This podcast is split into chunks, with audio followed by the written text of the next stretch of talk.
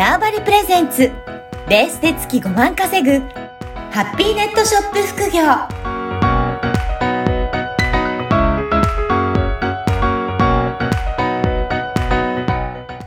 こんにちは、小ラボの岡田です。こんにちは。可能性を広げるネットショップアドバイザーのおじろです。おじろさん、今回もよろしくお願いしはい。よろます。しくお願いします。はい、今回はどんなテーマでお話しいただけるでしょうえっか。と、まあ、あのーまあ私もともと副業の本書いてて、でよく考えたら、ここ、まあ、あの、ネットショップの話とかばっかりをうん、ずっとし続けてきて、副業、他にも、まあ私いろんな副業経験があるんですけれえども、ー、はい。そこをちょっとお話をしたいとお思います。はい。ぜひね、いろんな副業あると思うんですけど、どんなものがあるのかなって、まだまだ知らない人もいらっしゃると思うので、はいぜひ、おじろさんの経験からもいろいろ教えていただければと思いますが、はい。例えば、どんな種類あるんでしょうかね？えっとですね、私もう本当に今までうん。10種類ぐらいえいろんなもー、のにやってきたんですよ。はい。で、まあその中で結局は最後、あの、物販っていうものが自分にはすごくあったし、うん。で、最後そこにたどり着いたんですけれども、もう、例えば、まあ物販でも、あの、インターネット、なんか、まあネットショップで売るとか以外にも、はい。いろんなネット上を探して何かのものの差額をうん。見て、まあ、せどりって言われる物あ販もあるし、はい。まあ、それも私やったことあって昔。うん。で、あとは、これも結構昔なんですけれども、情報商材を作ったこともあるし、はい。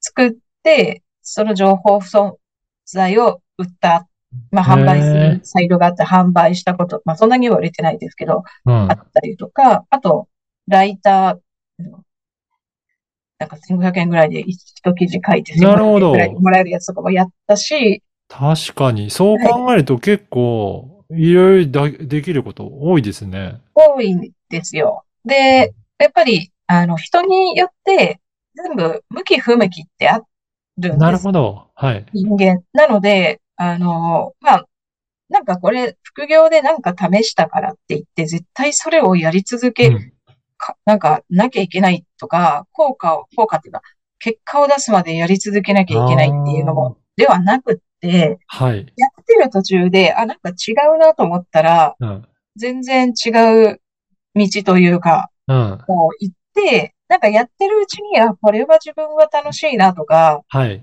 しっくりくるな、みたいなものが見つかると思うんですよ、やることで。はい。なので、そうですね、今日は、なんかいろんな副業の話をして、はいで。それで、まあ、あの、聞いてる方が、うん。ちょっと物販は私に合わないかもって思ってから聞いてる方でも、あ、これだったらできそうかなっていう、なんかヒントをはい。出ていただければ一番嬉しいかなっていうふうに思いますい。やーぜひぜひそういった。はいで、ね、先ほどおっしゃったように、物販でも結構いろいろやり方によって特徴違うんですね。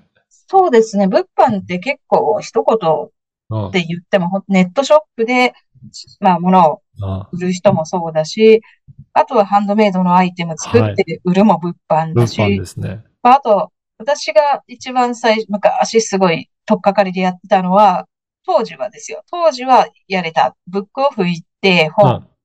探して、100円とかで売ってる本を、はい。なんか、あの、携帯持ってって、アマゾン、そ、当時あれだよね、アマゾン、携帯とかそんなに電波な、なんか今みたいなものなかったから、はい。書いて、ああ、調べてたんですね。家帰ってネットでアマゾンの値段調べて、なんかちょっと儲かりそうだったらブックオフに仕入れに行くみたいな、いわゆるなるほ背取りどっ。ていうやつもやったことあるし、まあそういう、で、そこを今はもうちょっといろんなツールがあって、はい。いろんなやり方があって、もうちょっとだいぶ進化してると思うんですけれども、そういうのもあるし、うん。輸入して販売する人もいれば、はいはいもう、がっつりメーカーみたいな感じで、オリジナルの商品売って、うんだってこうビジネスとして最初から、だって展開する人もいるし、ということで、それぞれちょっと特徴も聞きたいなと思うんですけど、はい。まずは、あれですかね。えっと、その、背取りと言われる、まあ、どこか行って、これし、あの、他で売ったら儲かりそうだなっていうところを見つけて、それで販売するっていう方。はいこれはどういった特徴がありますかね？えっと、まあ、あどちらかというと、うん。特徴、まあ、あ結構、なん、なんていうか、豆な人が向くと思うんですよ。はい。豆な人だったりが向い、まあ、豆な人だったり、ちゃんとリ、もうこれになると本当リサーチ命になってくるので、うん。きっちりリサーチをできる人と、うんあとはそこそこ都会に住んでるか、都会に通勤してるとかで、はい。物を買える場所がいっぱいある。人はい。東京の、例えば渋谷の山田電機にて何か買ってうん Amazon で売るみたいなことそういうのができる人は向いてると思います。そういうことで。だからやっぱりいろいろそこの商品の相場だったりとか、それをちょこちょこ調べて、あ、世の中的にはもっと高いけど、ここ安いから、売っていくと儲かるなっていうのが、わ、そうです分かって調べたりとかしなきゃいけないってことですね。しなきゃいけない。まあ、いわゆる、で、まあ、あの、そんなになんか、大した、大したものじゃなければいいんですけれども、やはり、あの、何かどっかのお店で、こう、買い占めして、メルはい。カリとかヤフオクとかで売ると、それこそ転売ヤーって言って嫌われて、うん嫌われてしまうので、っていうとこもあります。ありますよねただ、うまくやれば、本当お金だけはうまくやれば儲かるんじゃないかなっていうなるほど。しますけどね。はい。というやり方もあるのと、はいあ。とは、そう、先ほどもおっしゃった輸入とかでいろいろどこからか仕入れてきてそれを販売するっていう方法もある。そうですね。仕入れて販売。まあ、これ結構一般的うん。かなと。大体みんな仕入れて販売っていうのはうん一般的かなと思います。じゃあ、これを、まあ、以前もお話しされましたけど、そういうどこから仕入れて、これが売れそうかなっていうのを調べて、自分のサイトとか、そういういろんなところで売っていくっていうことなんですかね。そうですね。で、まあ、ネットショップみたいなところになると、まあ、あの、仕入れて儲かりそうだなっていうのはもちろん大事なんですけれども、はい。まあ、そのお店のコンセプトに合うかなとか、うん。その商品を自分が仕入れて販売することで、まあ他の、ね、お客さんに何を届けることが、うん。どんな価値届けることができるのかっていう、まあ少し深いうん。テーマを結びついてくるかなと思います。うん。うん。そうですね。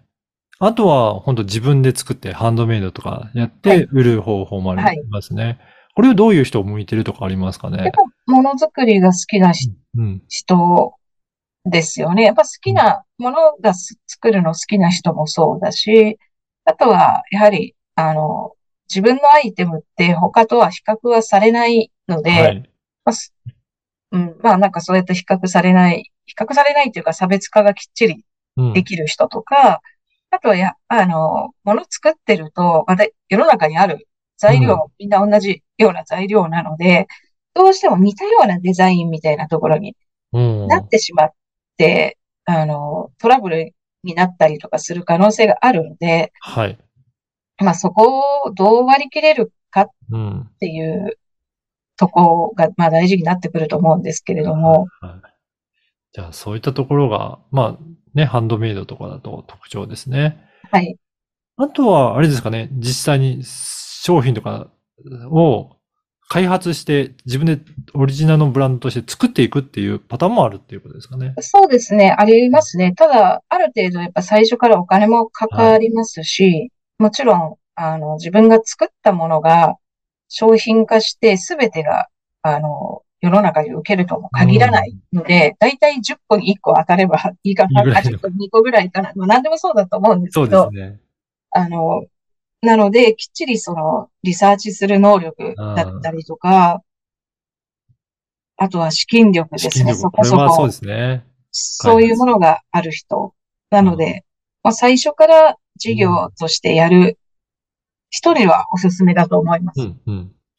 はい。ね、こういうふうに物販もいろいろありますが、物販以外で言うと、先ほども、おじろさん、ライティングのようなこともやったりとかされたっていうふうにおっしゃってましたが、他にどんな種類のものがありますかね？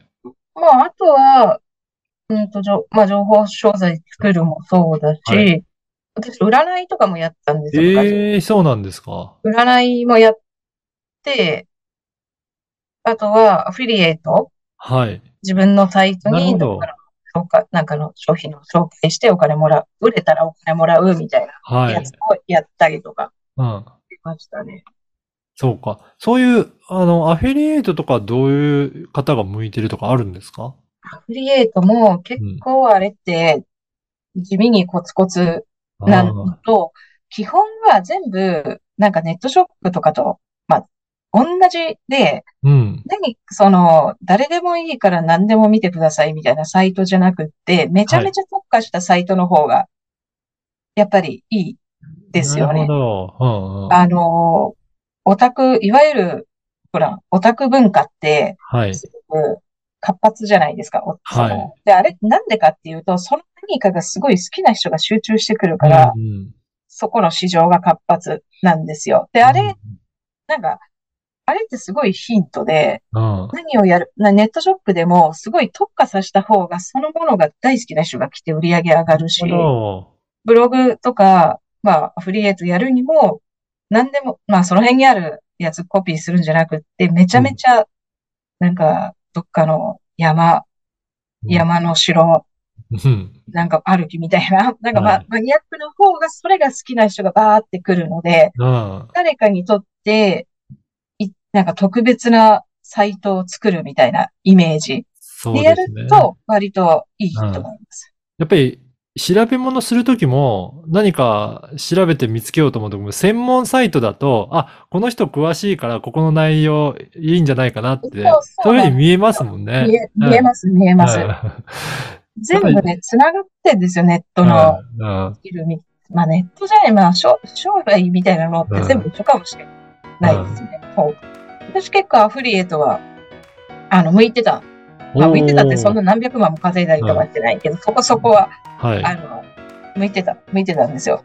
なるほど。やっぱりそういった専門性っていうところを見せるのは、ネットショップでも、いろんな商売でも、やっぱり共通する部分はあるので、そうですね。うん、そこを活かしていきながら発信していって。いや、はい今日本当にいろいろ聞きましたけど、副業って言っても本当いろんな種類があるので、ぜひこれを、ね、次回以降、じゃあどれを、これをどういうふうにして、えーやっていくといいのかっていうところも、もう少しお話を聞けたらなと思いますので、はい、ありがとうございます。よろしくお願いします。はい、ありがとうございます。はい、ありがとうございました。この番組はバーチャルオフィス縄張りの提供でお送りいたしました。